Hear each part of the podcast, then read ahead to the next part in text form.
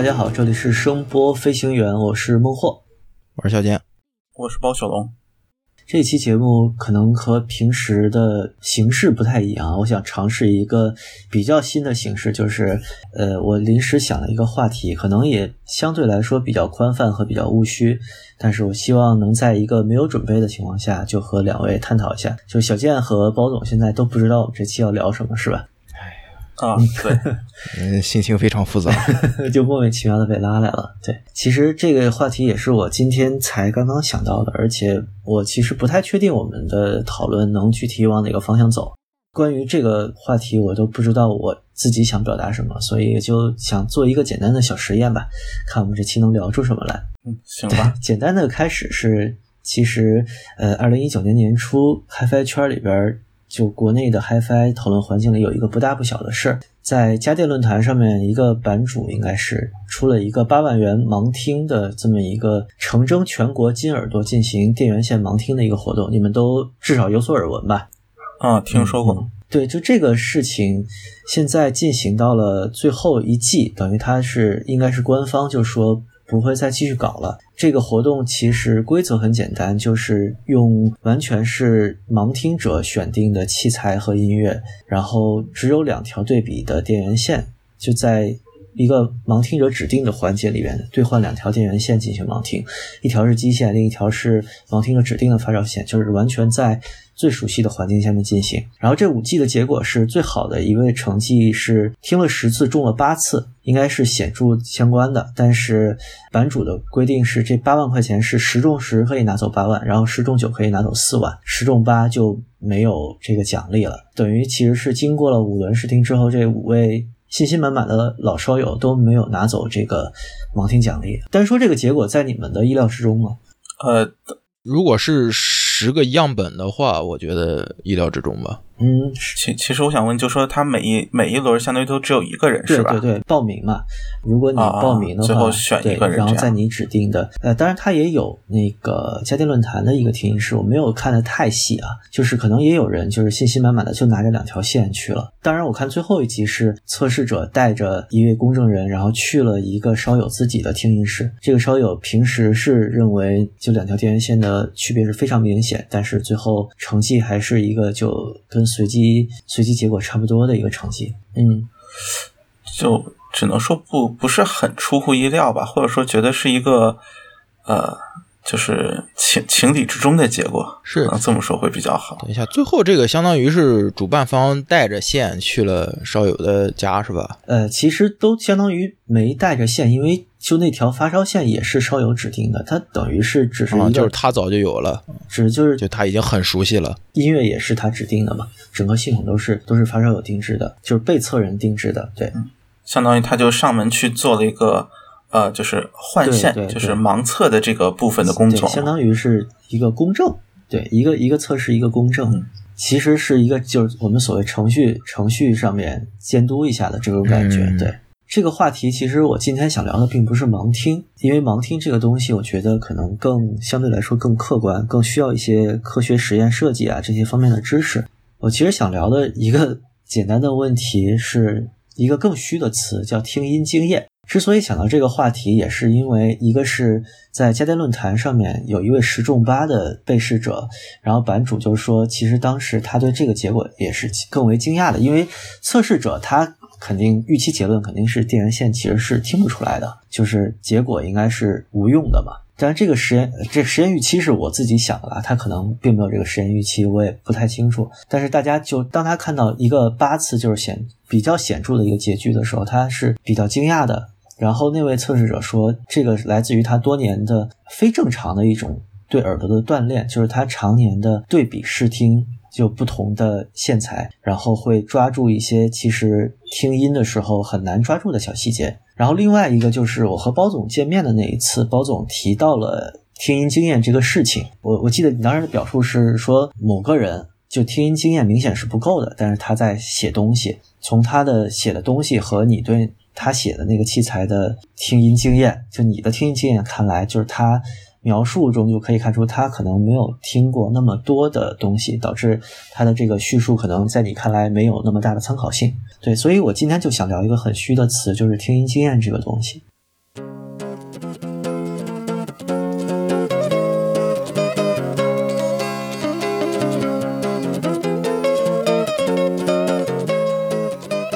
听到主题之后，你们都第一反应说一下，就你们认为听音经验是一个什么东西？当你听到这个词之后，你觉得应该怎么去界定它？建总先来吧。我先来。嗯，你听音经验比较比较少是吗？比较比较少。对啊，是听音经验这个东西，我感觉个人感觉是一种更贴近于训练性的一个东西，因为之前认识有朋友就是。就像我们之前做过那期那个王世听那个里面讲的那那那个是说的谁来着？老欧嘛，老欧是吧？对对对，就是我认识一个朋友，就是跟他的描述的那个很像的，就是你放个什么东西，可能你比如说一对音箱摆在那儿，然后去替换器材、替换线什么的。可能一屋人可能都能听出有区别来，但是他永远是反应的最快的那个。可能一耳朵，他真的就是一耳朵说这个哪哪哪变了。嗯，然后他说完了以后，我们都是我们可能晚他个几分钟，然后或者几几多多少秒以后才能有这个感觉。反正人确实说的确实对，然后他对声音那种非常敏感的。嗯哼。然后他去帮人家去做那些什么摆位的调整什么的，都是什么他站在一个墙角什么喊几嗓子 啊，然后就这喊几嗓子唱几句歌，然后。回来，哎，这个往这儿挪，这个往那儿挪，都可以做做做到这种程度。相当于是一个非常嗯非常实用的技能啊，感觉。对，所谓的这个听音经验，可能更多的是在这种摆位和系统调整层面的，是呃，更准确说是他对声音的各种。属性都是非常敏感的，就是可以说声音特性。他因为他曾经一个职业，就是曾经的职业之一是给那种那个剧场或者是那个体育馆那种做那个整体的那种啊音响设计、音音响音响工程调节，主要是可能现场的施工那方面的。嗯，啊，他也参与了很多可能就是我们现在用的器材的这些研发过程，就是作为一个类似顾问的角色吧。嗯，这个让我想到了一个。特别小的时候，就小时候看这些法制节目，可能会留下一些很奇怪的深刻印象。就是小时候，我 记得当时那个节目是一个路警查超载，然后。然后那个记者拿着麦克风采访他，他就背对着公路，然后过去几辆车，他就能说出那个车是什么型号，听引擎声，车是什么型号，大概载重多少，然后有没有超载，就这种非常冷门的技能，你描述的特别像这个。不过我记得他曾经跟我们说过一个，就是他们当时入可能说入行的时候，就是做过一个类似这种，就是所谓的我们叫单频信号的测试，就是呃训练，应该说。就是调那个不同不同频率的单频信号，就是可能一 K 啊、两 K、三 K 这么，嗯，去愣听愣学，然后非常痛苦的那个过程是，就其实是一个很专一的训练，其实有点像，嗯嗯，甚至可以说有点像扎马步那种休息。对，然后但是给我们表现出来就是说，他不是说能听出别人听不出来的东西，而是变得比别人更敏感，能更快速的反应过来。嗯嗯，哎，那你作为专业从业人员，你觉得？你经过训练可以获得这种能力吗？我觉得可以，但是你不想去做，对，太痛苦了。那个过程可能就是，如果说我的就是在现有的听力没有说明显的衰退的情况下的话，我觉得就是花上时间和努力是可以做到的。但是也可能说人家在我那个上限之上，人家还有很高的一部分，但是就是表层的能表现出来的这种部分还是能达到的。嗯，包总呢？包总的角度可能更多的是。就发烧友了，因为你听的器材应该是就咱们三个人里面最多的。呃，这个其实包括之前提到的那个，就说听音经验对器材判断的影响，其实更多是在于，就说呃，你如何建立一个相当于对产品的坐标系吧，大概可以这么说。呃，相当于比如说呃，你去评价一个器材，那么我举个很极端的例子啊，就比如说我们拿。呃，我想想，比如说拿电影来说，如果你看的所有的电影都是所谓现在的这些院线片的话，那其实当你看到一些可能比较特别的电影，比如说一些艺术电影或者这种作者电影的话，其实你会很难把它，比如说归类到现在呃院线上流行的某个呃类型片当中。这样的话，其实就是说你你的这个坐标系，你的这个整体的判断的标准是是没有这一块的，所以会导致就是说你对于呃就是这些的这些。呃，产品吧，就是回到耳机上，就这些产品上，这个评价我觉得是会有一定呃偏差。嗯，呃，包括其实像最近啊，其实写那篇文章里提到，就说有些产品其实适用的并不是我们可能更传统或者说更初级的这样一种啊，比如说按三频、按解析、按生产、按素质这种所谓分的这种呃。就是评价体系，它这个整个的评价体系都可能是完全不一样的。就是你让一个呃，比如说像呃一米总那样的人再去和他讨论，比如说他的高频、中频、低频怎么样，其实他可能都会觉得非常的无趣。我觉得是是会有这样一种就是不一样的点。就说每一个阶段其实在乎的东西可能是不一样的，然后这个经验其实带给你的更多的是一种，就说，呃，我听到一个新的东西之后，我可能比较快的能反映出来它里面的，比如说各种各样的元素是和我之前见到过或者听到过的哪些东西是类似的，或者说可以类比的，呃，在这种情况下就能够相对快速准确的去判断出，就说，比如说这个。呃，我新听到的这个产品大概的一个，比如说水平啊，或者大概一个一个方向啊等等，这样一些呃，就说请就是这样一些怎么说特性吧？我觉得就是当时提到的这个呃听音经验，其实主要是在说这个问题，就是呃需要对所谓的这个宏观上的一个呃整体有一个。大略的印象，或者说这个印象越具体，那么对于你判断其中每一个单个的呃产品在这个整体市场当中的位置，就会更加的，就是有感觉或者更加准确。呃，其实就是当时提到的这个呃听音经验，更多是这方面。呃，然后回到就说可能和这个盲听这方面更相关的这种经验的话，我觉得其实这个经验的累积，我觉得有点像是就说你要。听什么？嗯，呃，就说你每一个人其实，或者说，比如听一首歌，听到的内容就是看似是一样的，但实际上，呃，每个人的注意力的点都会放在不同的，呃，就不同的元素上面，所以其实每个人听到的东西都可以说是不一样的。呃，这里其实我刚才突然想到，就是有一个挺有名的例子的，就是那个呃，什么球场上的大猩猩。或者就是什么看不见的大猩猩啊，是那个心理学实验实验是吧？啊，对对对，拍球，然后有一个大猩猩从中间走过去，但是呃，就是那个实验者是让那个就是受试者呃去数那个传球的次数嘛，然后结果就很多人就光顾着数传球次数，结果就忽略了那个大猩猩，而那个实际上是你不可能看不到，只是说你选择性的忽视了。呃，我觉得其实，在这种盲听啊各种测试当中，其实也会有类似的情况。就是其实，如果真的是在一个完全不知道的情况下，或者这种经验相对比较少的情况下，其实你不知道该去听什么，或者说，呃，你可能会去猜，比如说我要听什么，但是，呃，很多东西其实如果你不是很注意的话，可能真的就。就流过去了，你根本没有办法注意到，所以我觉得，就这个听不到或者听不出来是挺正常的一个事情。这个和我觉得它有效性的证明是相关，但是没有那么强的因果关系吧？啊，嗯，就可以说盲听时候的这个聆听其实是在一个非自然状态，我们可以这么理解，就他的他的聆听其实是被这个就是实验期望和实验结果所。诱导的，因为我让你数拍球的次数，并没有让你看大猩猩，但是结果结尾的时候，我突然问你，哎，你看到那个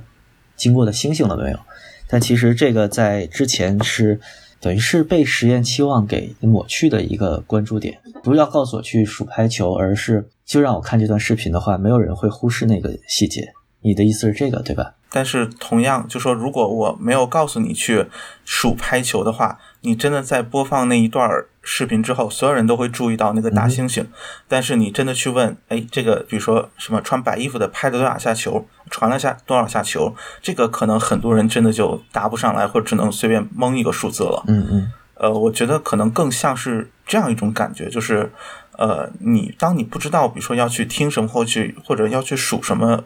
的时候，其实，呃，这种信息量的，比如说微小的差异，或者说这种呃变化，可能真的是非常难以察觉到的。但这个其实话题又拐到盲听上了啊。我们今天可能不不太想扯盲听，对对对，不是不想扯，我是觉得说不清楚啊。因为这个这个，我觉得还是要相对来说有准备一些。我们只只泛泛而谈自然状态下的听音经验。就是我们经常会说某个人的听音经验不足，或者说他听过很多器材，他一定在这方面很懂这个东西。我想问一下二位，其实你们刚才的描述里面就有这种差别，就是你们觉得听音经验是一个知识还是一个能力？就很简单，知识就是我们能通过学习、实学习和实践就是有一手的有二手的都能获得。然而能力可能就比如说我百米赛跑的能力，我现在能跑十五秒，但我要提升到十二秒，我可能就要经过很艰苦的一段锻炼。呃，你们觉得这个听音经验是更偏向知识还是能力呢？我我觉得刚才我说的那个可能更偏向能力，包总说的那个更偏向知识层面。对，这个就是我请你们俩来特别期望出现的一个差异。你看我的实验期望就达到了。呃，而且你你刚才说那个其实就更偏能力一点，它是一个特别针对性的训练，它甚至已经完全放弃了一种自然聆听，甚至是完全听某个频段的那种细微差别的。它有点像，其实那个真的有点像，嗯，什么少林寺啊，运动员。对，就这种这种相当严苛的训练，可能更是对，就像你的耳朵里面有一块肌肉一样，不断的拉伸它，它会变得更强壮，对外界刺激更敏感。像什么我们小时候说的那个射箭，去看个铜钱，最后能把铜钱看车轮那么大。嗯，对，就这种这种民间的这种传说，你认为它更像是一种能力，对吧？那那我们可以说能力就没法通过一个二手或者间接的行为来习得。我们你不能这么说，你说的如果说是无法习得的话，应该说是天赋了。那能力是肯定是可以训练出来。能力肯定是我们再往下拆分的话，它肯定是有天赋部分。那你一个就是是这个是肯定是弱听或者那个失聪的人，他们怎么锻炼也不会达到普通。这么说吧，就是这个东西天赋会决定你的上限。嗯哼。啊，呃，然后 你这，但是大部分人的话，其实距离自己那个上限可能还都还有一定距离的，应该是。嗯，如果我从小到大，从生到死，我完全不去举铁的话，我的肱二头肌肯定不会达到它能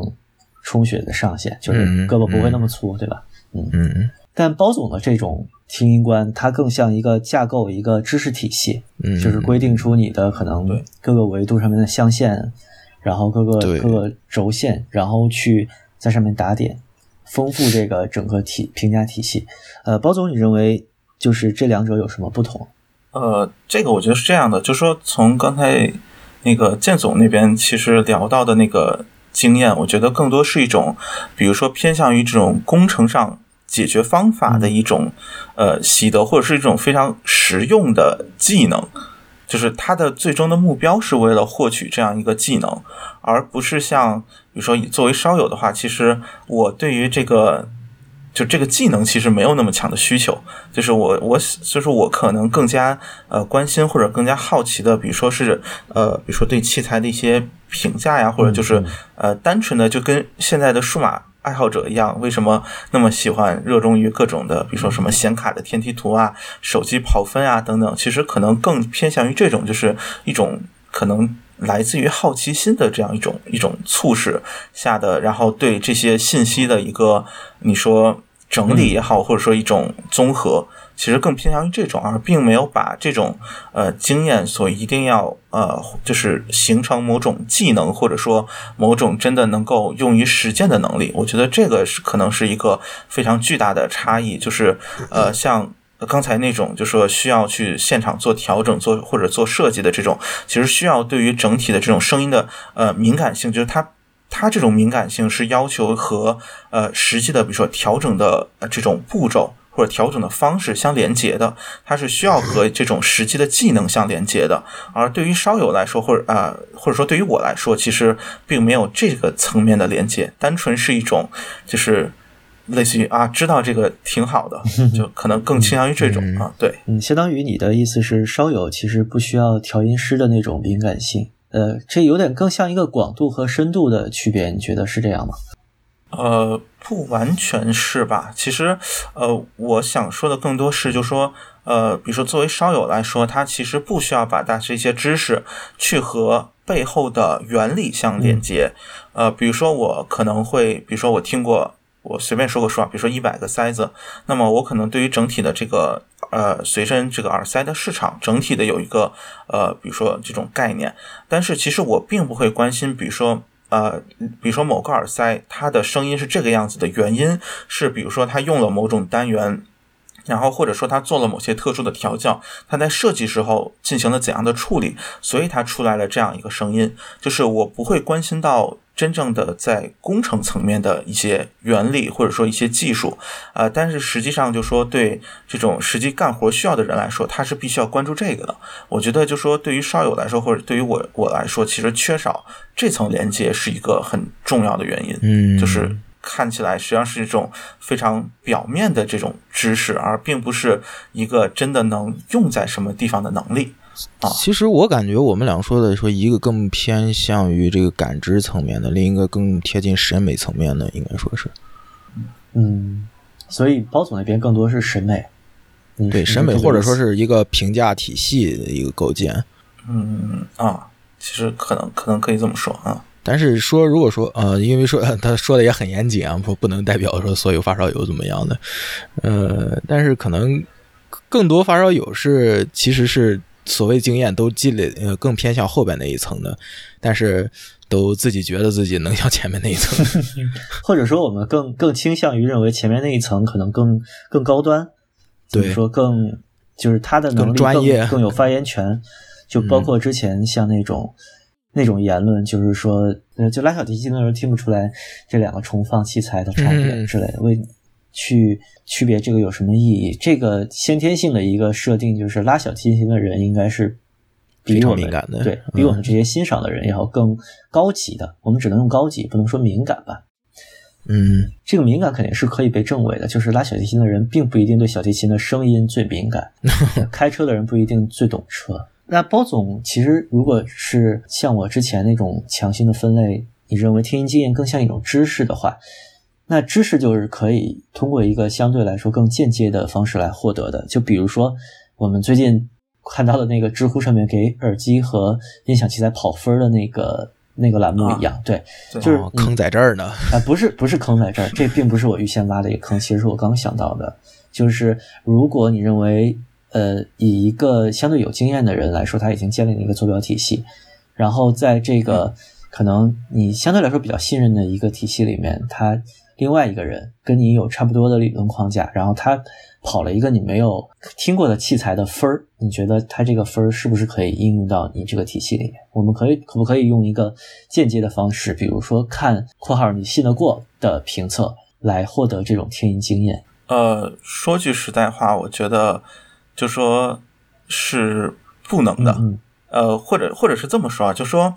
呃。呃，或者这么说，就是我，比如说我的这个评价体系，呃，如果如果我有很大量的这个数据的积累嘛，然后他那边就比如说一个呃某个评测栏目，他那边也有这种很大量的数据的这种积累，就是这种跑，比如说他写了一两百篇评测之后啊，如果是这样，就是他跑了一两百个这个耳机的分，那么我按照我的经验和他的这种就是跑分的结果去。对比，然后去总结出来他们其中的一种对应关系之后，那么在他下一个跑分出来之后，就说我更有可能，或者说我对于这个呃，通过这个经验的判断，然后通过这种转化关系，那么我更有可能对于这个塞子的声音有更准确的判断。就是我觉得这是一个提高，就是呃几率的。这样一个问题，而不是它能够真的取代我的听音经验。嗯，呃，对，就是比如说，就跟比如说像那个呃这种各种流媒体播放器，它猜猜你喜欢的音乐，就是如果我有比如说大量的音乐，然后它后台算法算的很，就是算法本身比较好的话，那么它有更大的几率猜中。就是这个音乐是属于我喜欢的那个范围的，但是其实他没有办法去，我觉得真的去猜出来，比如说我对他的喜欢会有多少。他只是能猜到，就是这个这个范围可能是这样。然后那个跑分，我觉得也是一样，就说他跑分结果出来，我可能说，嗯，这个会是我感兴趣，或者说最终的这个声音可能是会是我比较喜欢的那种风格的。呃，但是这个声音具体是什么样子的，其实我觉得看跑分是是非常难去就是感受到的。当然也可能是因为，就说现在的，呃，就是单纯说那个跑分栏目，就是那个量还太少了，就是还没有办法形成这样一种互相的连接关系吧。但是从我之前的看各种评测的经验来看，我觉得这个关系是很难建立起来的，只能说建立一种，呃，非常模糊的，甚至你可以说更类似于这种，呃，比如说像大数据那种感觉，就是一种呃模糊的判断，就是只是给出一种更高的可能性，但是没有办法更给出一个可能更加呃实际的或者更加准确的结论啊。就我之前说，如果听音经验是一种知识的话，它是可以通过间接方式获取的。呃，落到正常的表达，就是你可以通过评测和其他人的评价，你认可的人的评价来知道这个东西的声音是怎么样的。这个言论其实，在发烧友中间是一个就肯定会被喷的言论嘛，就是你听都没听过，你呃，这这个我想再补充一句，就是其实我是支持这种观点的。就是说，或者说，我认为，就说从比如说，呃，看各种评测，尤其是你信得过的这种，呃，这种来源的评测，其实是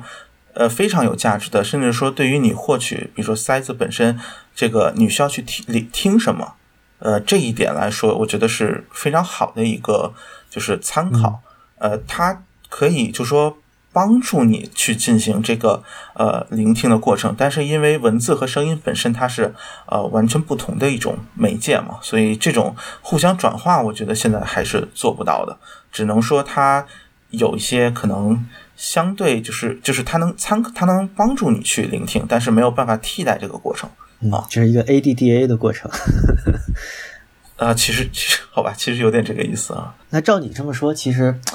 呃，我理解啊。其实听音经验是可以通过一种我们不能叫教育，就是传播，通过传播来推而广之的。但是可能说我们现在还没有一个好的，就是有公信力的传播它的方式。嗯，因为实际上像我刚才所说的这个听音经验，到最后其实总结下来是一套评价体系嘛。那这套评价体系其实完全可以通过呃各种方式来去总结，来去表达，就是。这种表达虽然可能会带来比较大的失真，但是实际上，呃，就是也是能够部分传达到，我觉得就说，呃，观众或者说这个受众那边，就是我究竟想听什么，然后我所判断的最重要的几个依据是什么，就是这些，我觉得都是基本能传达到的。只是说它很难，就是说把，比如说，呃，比如说好的低频、一般的低频和差的低频和真实的就是耳机的声音。这个连接它必须是通过实际的经验去连接起来，但是，呃，比如说低频为什么低频的重要性到底是什么样子的？这个其实并不需要一个呃特别多的聆听的经验，而其实可以通过文字或者其他手段去去就是交流。我觉得可能在这方面是更体现一种知识性吧。包括实际上，我觉得现在就是大多数这种呃有志于做耳机评测的自媒体吧。啊，其实更很多都是在寻找自己熟悉或者说想要创造一种就是自己认可的这种评价体系啊。对，如果说它是你作为评价体系，就是我们落到审美层面上的话，其实就是涉及到一个就是你不管是什么形式的评测，其实最后又成另一种形式的评。呃，一家之言嘛，每个人他还是有他自己的这个审美取向在里面。所以说，你作为这个评测的这个读者或者说受众的话，你的听音习惯或者说取向跟那个做这件事情的这个人，如果说是拟合度非常高的话，呃，觉得这个是有参考价值的。你就比如说，你像你就就像一迷一样，是听听古典加听听那 A C G，然后。你去照着他给你推荐的，大差不差的，也也不会出什么大问题。哎，你要一般听一些什么可能大流行的，然后照着音迷什么俩字儿俩字儿俩字儿甭买，最后最后买了，最后他所说的好的时候是那种还原度极高的，对录音的要求非常苛刻的，然后可能百分之九十以上的现在现在的所谓流行音乐都被砍掉了，都根本没法听那种的。嗯嗯，对，会有这种情况。我觉得现在就是。类似这种呃评测，可能相比过去更多吧。尤其各种量化评测，我觉得一个重要的原因是，其实就是在于这个就是消费者啊，我暂且用这么一个词，呃，或者说这个稍有的呃欣赏的范围，就是音乐的范围和这个就是作为原来作为参考的器材，已经几乎完全变成统一的了。呃，比如说像可能二十年前，我举个例子，大家还在就是有 CD，那么可能有磁带，那么有 MD，就是有相当于处于一种相对比较分散混乱的状态，并且可能呃聆听的音乐很大程度上是依赖于这个实体店铺，你卖什么，那我听什么。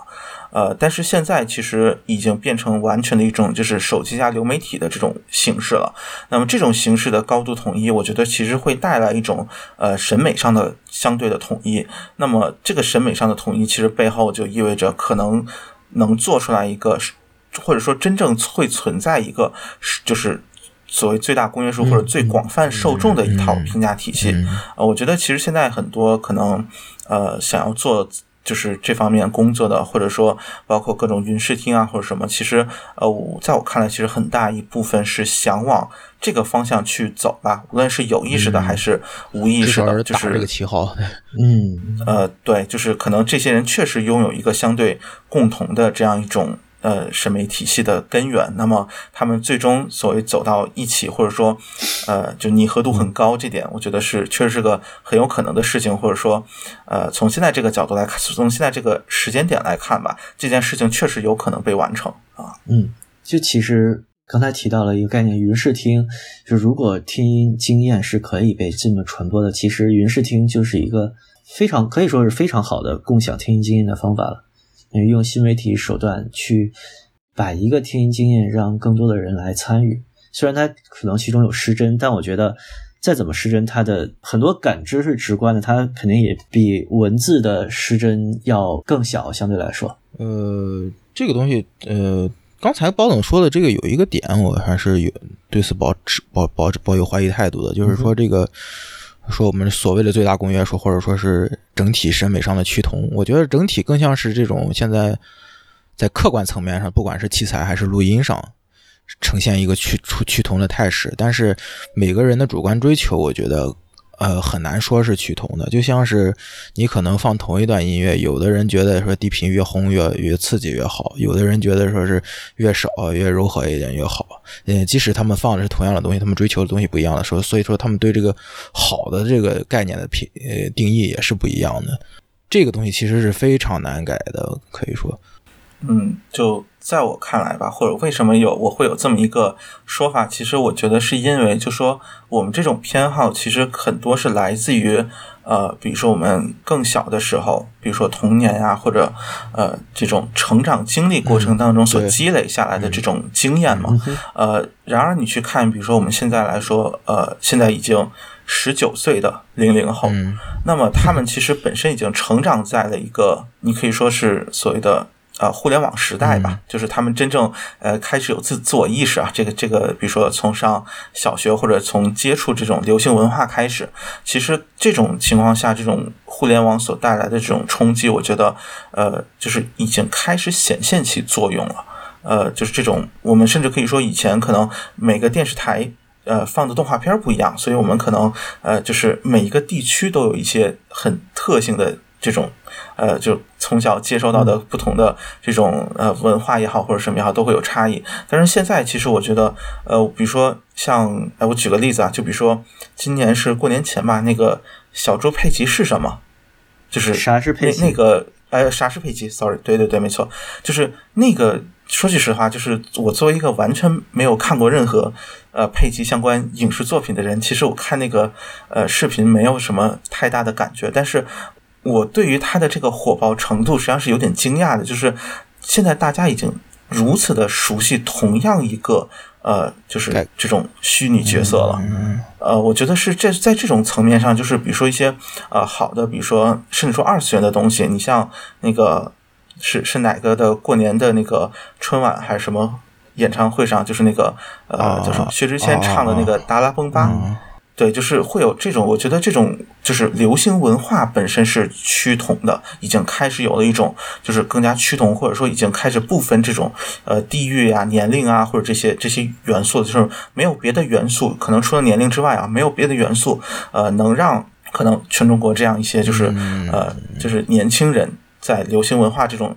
偏好上产生那么大的差异了，呃，所以我觉得他们在就说审美上，至少相比于可能十年前或者上一个时代的人，肯定是更加趋同的。宏观上讲是一定是这样的。呃，对，那么这种趋同，我觉得就是在呃，从这种商业的角度来看，就是这种趋同，尤其在现在这个时代，其实就是一个呃，你只要是小众市场或者什么，一定是在一开始会被不断的剥离，或者说不断的被被往中间去挤。嗯呃，那么可能在这个市场趋于饱和之后，可能会有各种的这种。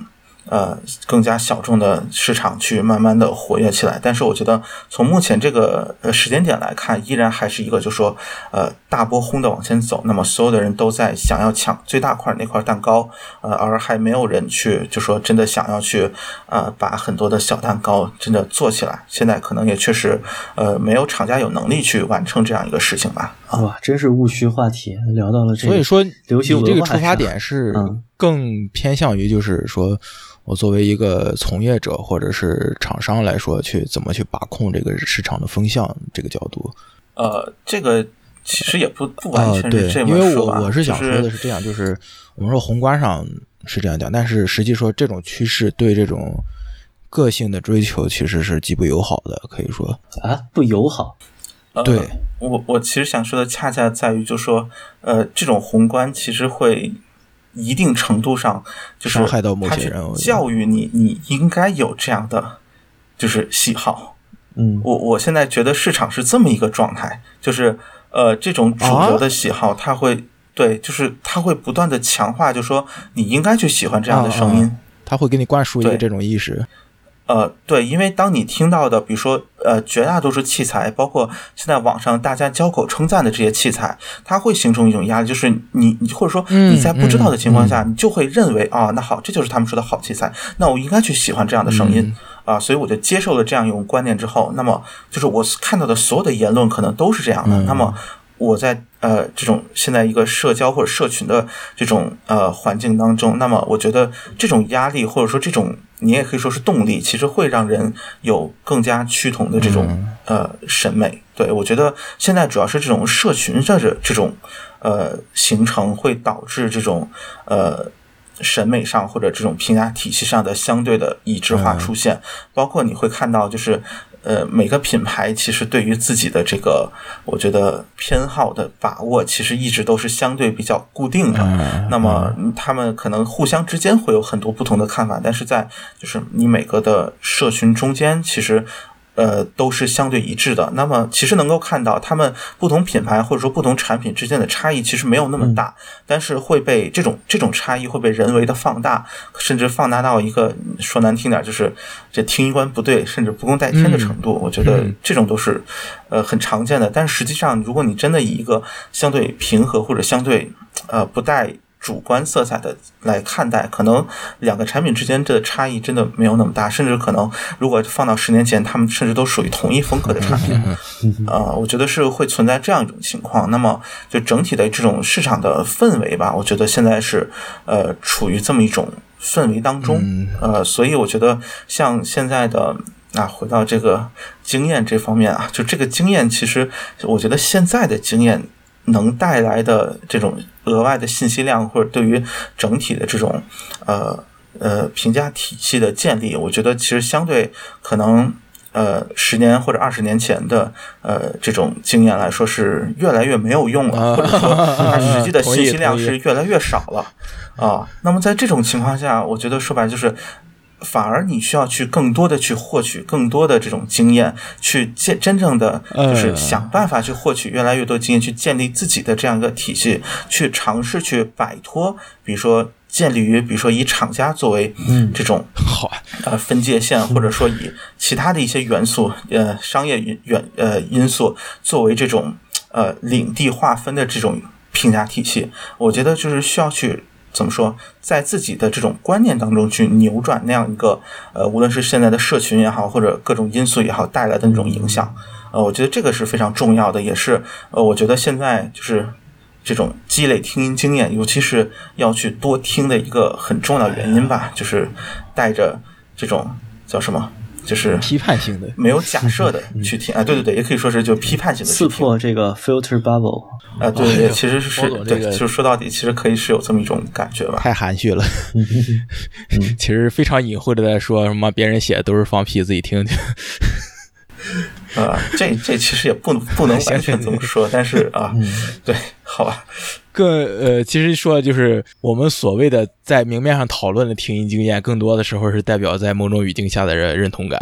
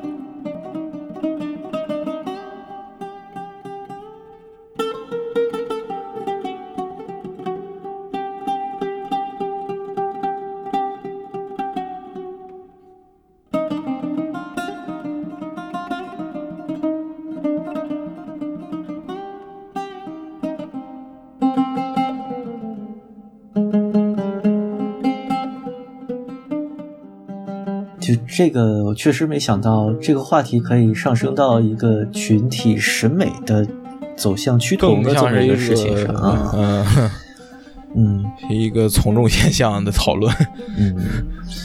其实我这想起之前就是微版在哪一期节目提的，就是我我就给我的印象说，微版这是这种非常呃坚守自己的审美、极具个性，然后完全不在乎别人看法的这么一个人。然后他他曾标跑标准说，你什么东西你自己去听一听，你自己觉着好才是好，这么个话。然后现在很多人是不敢喷，嗯、像什么啊，还是 HD 八百肯定不能喷，是吧？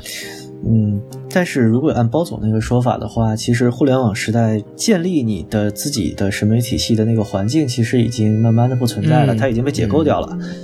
啊，我们可以说，八十年代、九十年代，我们有这个只听京剧长大的孩子，家里一直听京戏，就这种家庭是存在的。我们可以说，现在他肯定也有，但肯定不像以前那么多了。嗯任何家庭都有手机。当一个孩子面对这个四郎探母和这个 TFBOYS，他的、嗯他选择哪边的几率更大呢？对吧？那不好说。啊，你确定吗？你 当你当你七八岁的时候，你觉得你能领会什么京剧高腔的？我七八岁的时候，我可能对这个呃，这种说男性的偶像团体和这个 传统艺术，可能对这感觉是差不多的啊。OK，那那。那我们可以说你你是一个有天天生有艺术鉴赏能力的小朋友，对吧？但啊不是，就是我都不怎么感兴趣。OK OK，那那你都不感兴趣，那就都是零分嘛。但是到了幼儿园，不是到了什么幼儿园，到了小学啊，发现 七八岁幼儿园，我我是太惨了。这个留级留的比较扎实，是吧？就到了到了小学，同学都拿着是那个王俊凯的小花片啊，小磁带，对吧？然后同桌很高兴的递给你一盘，说。你听一下呗，这个这个点就非常有意思了。其实我刚才把话题往这引呢，其实是有就我就想聊这个事情，就是我可能会参与这个就是讨公众的讨论，或者说是尽量去贴合这个同学们的这个审美取向。但是我很大程度上自己内心就是觉得它不好听、没意思，还是觉得它没意思。嗯，这个这个是啊，这个是因为你内心有一个审美体系。对，但是那你能不能不能说就是？我的听音经验，或者说我的审美取向，受了受到公众的影响了呢？只能说是我说我表现出来，我说出来的话受到影响了。嗯，你这个就太微观了嘛，就真的是到个体经验。所以说我刚才说这个东西是什么意思呢？就是我刚才说对个性的不友好。嗯，呃，因为我最近刚经历一个事儿，就是我换换呃，今天刚换了手机，然后我为了买这个手机呢。然后我当时费了很大的嗯头脑，当时可以说是我当时打算要换手机的时候，发现就是市面上在卖的这些新的手机型号稍微好一点的，已经没有一个我能握得过来的了。已经。呃，等一下，你你换了一个什么手机？你先说一下。呃，小米九 SE。啊哈。呃，它所谓的宣称是小屏，但是其实我觉得还是太大了。嗯，就是啊，嗯。呃，我可以说我现在已经找不到任何一个在售的可以单手操作的手机了。索尼有一个 XZ Two 啊，是 C 什么 Combat 什么的，可以可以有可以呃，只能说是可能要更新，然后新的拼品到现在还没发售啊。呃，然后三星那边出了一个 S 十一，然后尺寸其实跟我跟这个小米这个也大差不差，可以说。呃，然后我们在网上去讨论说。他说小屏，我说这个屏不小，然后很多人过来反驳我，甚至说教育我说啊，这个尺寸只有传统手机五点五寸左右的尺寸。我说五点五寸已经很小了吗？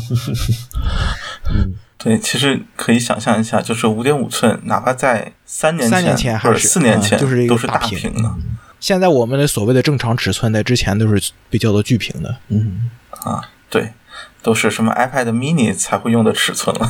那你你你可以说说大众的审美取向真的变得这么快吗？呃，这个实际上就是一个呃，怎么说呢？就你也可以说有有一定程度上是因为呃市场教育，有一定程度上是因为就说就大众确实可能是喜欢就是更大的屏幕，就是所以说嘛，就 是大范围内说更多的人肯定是更喜欢的，但是呃，一定是有一部分人是被伤害到了的。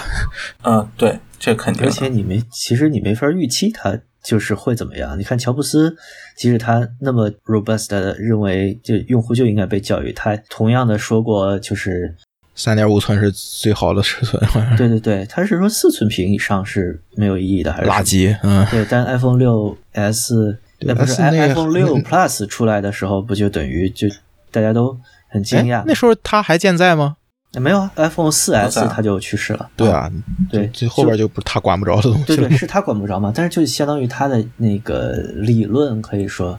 被报道了，对，被市场拨扳倒了，等于就是发现大家其实是接受更大的屏幕，接受双手操作的。嗯，这个其实我觉得还和音频这边挺难直接类比上的吧？呃，但是是很难类比。但是就是我觉得，凡是这个这种。所谓的说评价体系的变迁，都是有一个量变到质变的过程。嗯，对于我来说，就是这个屏幕的宽度超过我的这个拇指能能达到的范围的时候，我觉得这个已经越过了这个界限了。然后对于听听音的时候，可能也其实也是有这么一个线在这儿的。对每个人来说，嗯，对。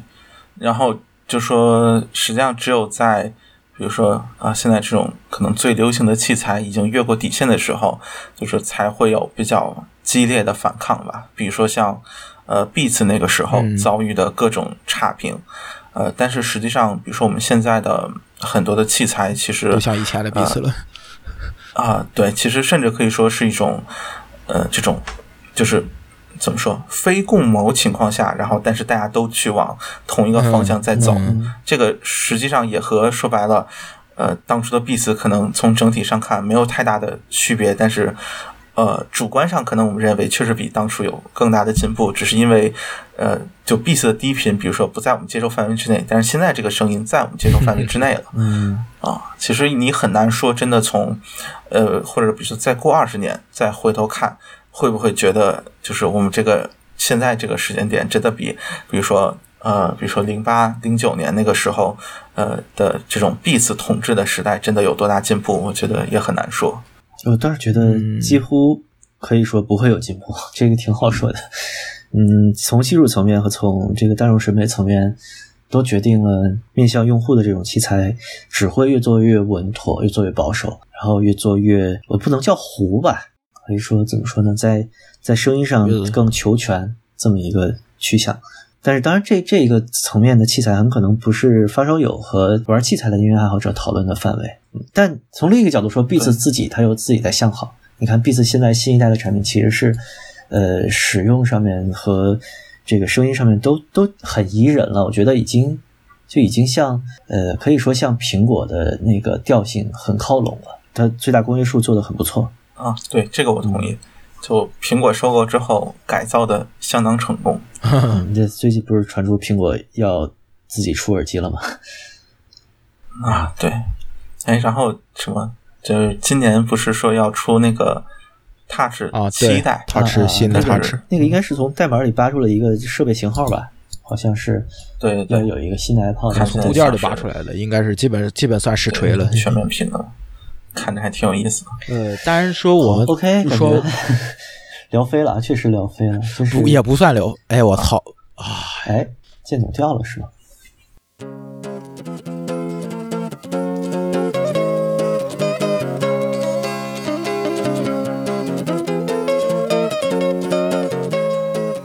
割了，我操，怎么又掉了？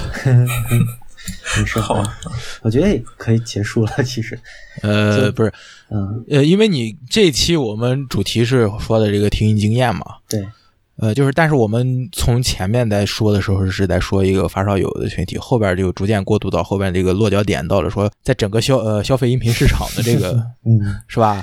但是其实这两个群体哈，不是说。完全那个包含关系或者说重合的重合度其实并没有那么高，然后所以说就是消费音呃就变成了消费音频市场的这种呃评评价体系或者说是大众的这个听音经验的这个标准能不能对大多数发发烧友来提供指导经验，这是一个很有意思的 点。从最近设备的，就是尤其是。呃，可能相对偏随身啊，或者这种呃耳机这方面，其实感觉还是影响挺大的。嗯，呃，包括你看，比如说 Focal 最近出的那个呃封闭式旗舰嘛，呃，其实它本身面向的也是就是随身，就是各种砖头直推，也面向的并不是这种传统意义上的台式发烧就是系统了。我感觉就是从现在的情况来看，这种，呃，整体往，比如说偏向随身或者偏向我们传，呃，这种大众消费者审美取向的这种设备会越来越多。嗯，这就像很多年以前，当 PC 普及的时候，其实我们所谓的这些传统大厂都给 PC 做了很多适配个人电脑的家庭设备，比如说森海塞尔，其实有很很多的这种。电脑耳机的产品线，只是我们不了解而已。就但也没有当年应该是没有人指责说，哦，你怎么这么媚俗去迎合消费电子市场？但现在反而这种指责却冒了出来。比如，比如一些原教旨的发烧友会说，这些音响厂家为什么去迎合那些做的很不好的手机啊、砖头啊 之类的？其实反而是这个小群体变大了的结果。他们的声音变大，对，可以说，对，就能能叫的能听见了，啊也有那个底气了。这个实际上是个什么呢？就比如说像以森海举例啊，你像他都市人声音系就是系列那个便携耳机，声音做呃非常的闭塞，但是其实你会发现没有太多人去指责 他那个系列怎么样，因为他那个系列本来就是大家就都知道是面向呃普通数码消费者的，所以不会有什么这方面的意见。但是如果比如说它在呃比如说 HD 八二零这个或者 HD 八百这条产品线上做了类似的一个处理或者举动，呃，这个性质就是不一样的了。呃，这个说白了就是一种就是什么呢？就像呃就是这种专业或者说这种传统意义上认为的专业线，你去为了呃这种呃一般的。少有去做了很多的这种妥协或者调整，这个其实本身就是一种呃并不专业的，就是方向了。劣币驱逐良币，嗯啊，其实有点这，就是说好像就是这个时代就是谁钱最多那？我就呃我把所有的产品线都往同一个就舔谁钱最多的这个方向调整。嗯，就这个这个事情本身是一种非常奇怪的，或者说并不良好的市场的呃这种现象了。反正这个话题基本差不多到这儿就可以了。但是我觉得聊聊了这么一段以后，我现在有点理解每天一米那个表现了。其实他是对一个时代都非常失望，对吧？对，我们其其实人家是一个非常骄傲的遗老啊，其实是有点这意思，像翁同龢老先生似的。对。翁同龢先生卒于清光绪三十年，也就是一九零四年，并没有赶上一九一一年的辛亥革命，自然也没有当过清朝遗老。我当时想说的名字是辜鸿铭先生，啊，在此更正。这个确确实很难讲啊。我我其实更想探讨的是个人个人听音经验的获取和这种能力和知识的差别这方面，但是。现在回头想想，其实很难避免聊到大环境，因为我们脱开大环境去谈个人，其实很容易就自说自话了。对，行吧，我觉得今天不能说我们聊得很清楚透彻，可以说只能说先聊到这儿。这么实验的一个节目是吧？其实本来是想安布式你们俩一下，就是就是完全不提示你们要聊什么，从这个方面，因为我预可以下一次试试。其实我是预期到了你们会有一个分歧存在，但是如果放到 big picture 里边，其实这个分歧就没有那么重要，可以说对，没有沿着这个具体分歧去就是因为你一开始抛出的那个所谓的分歧，就是我们两个对它的定义定义是不同，定义是不同的，可以说是，嗯，对，对我们俩说的不是一个层面的东西，然后也所以打不起来的是，就这两个认知，我自己是。很难确定我自己的方向，我觉得它到底是一个知识还是一个能力，这个我我自己是没法界定它的。然后当我想不清楚这个问题的时候，我想能能能有一个一些新的意见出来丰富这个话题，但是确实我们很难逃脱这种大论述，对吧？但 发烧圈又是一个很小的圈子，这种大论述能否嵌套在上面？嗯，我觉得是一个挺存疑的事情。包括我们可以看到，发烧和音响圈里有很多逆潮流而动的行为，就很很吊诡、很想不清楚的产品思路和呃，甚至有一些玩家的思路也很很奇特吧。举个例子，举个例子，你说产品的思路还是玩家的思路？呃，都行。呃，比如说玩家的思路很多。很多有人在现在在做黑胶数字化嘛，就是黑胶其实是一个很很注重实体感的东西。我甚至认为它的绝大多数的价值来自于它的仪式感和这个物理触触感。但是做黑胶数字化就是一个让我很很不能理解的事情。但是有很多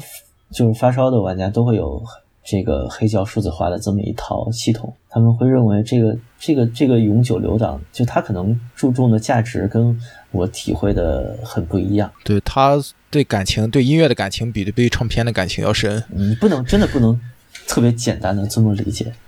嗯，然后比如说现在有非常高价的蓝牙模块出现了吧？啊，多少钱的？哎，这个这个你这么一问，我确实答不上来。就是科科尔，我是真不知道啊。嗯，数波数波层面正在啊，数就是非常高端的数波正在向着。已经像 USB 深度橄榄枝，下面就是蓝牙嘛。现在很多都兼容这种功能，包括现在的流波，流波正在成为一个发烧概念的同时，它正在逐渐的高价化，就是流媒体的播放器，我指的硬件啊。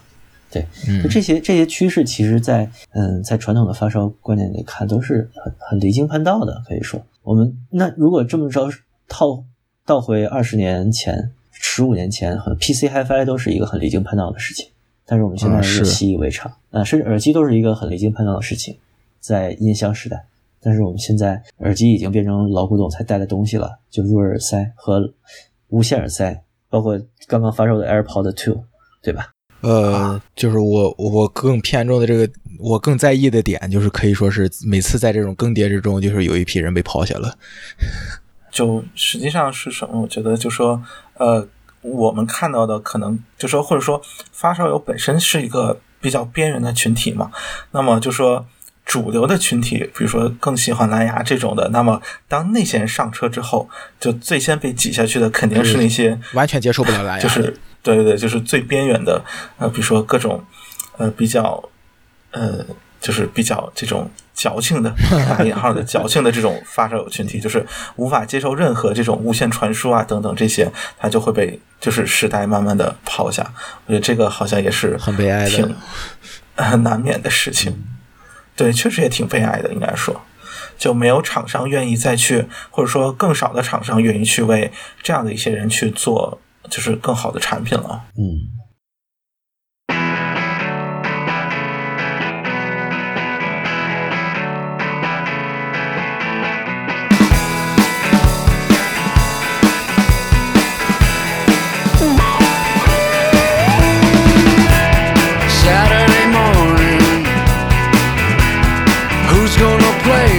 Me?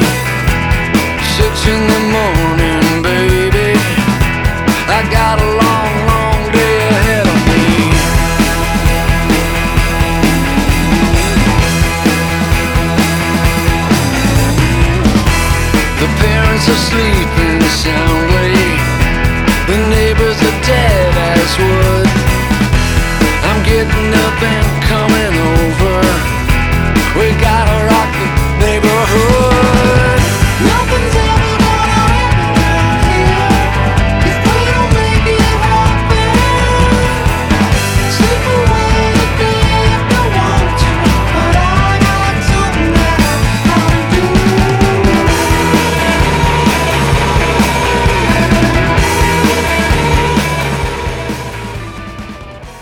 期话题就不确实不能再继续了，再继续真的不知道会拐到哪儿去。哦是，行，没事儿，反正现在电子管都在生产新的呢，着什么急，对吧？哎，我操！你别说了，再再说下去，我感觉这么伤感。尺度放在十年和一百年内，你看到的图景完全不一样。嗯，一百年就跟个人关系不大了。对，确实是。好，那这一期节目就到这里。这一期我们试着聊了聊听音经验的问题，然后聊出这么多零七八碎的东西啊，也蛮有意思的，我觉得。嗯，行，好，好那本期节目就到这里，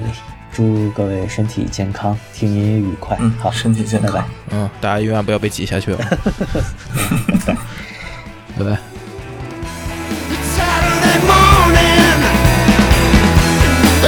wanna play with me?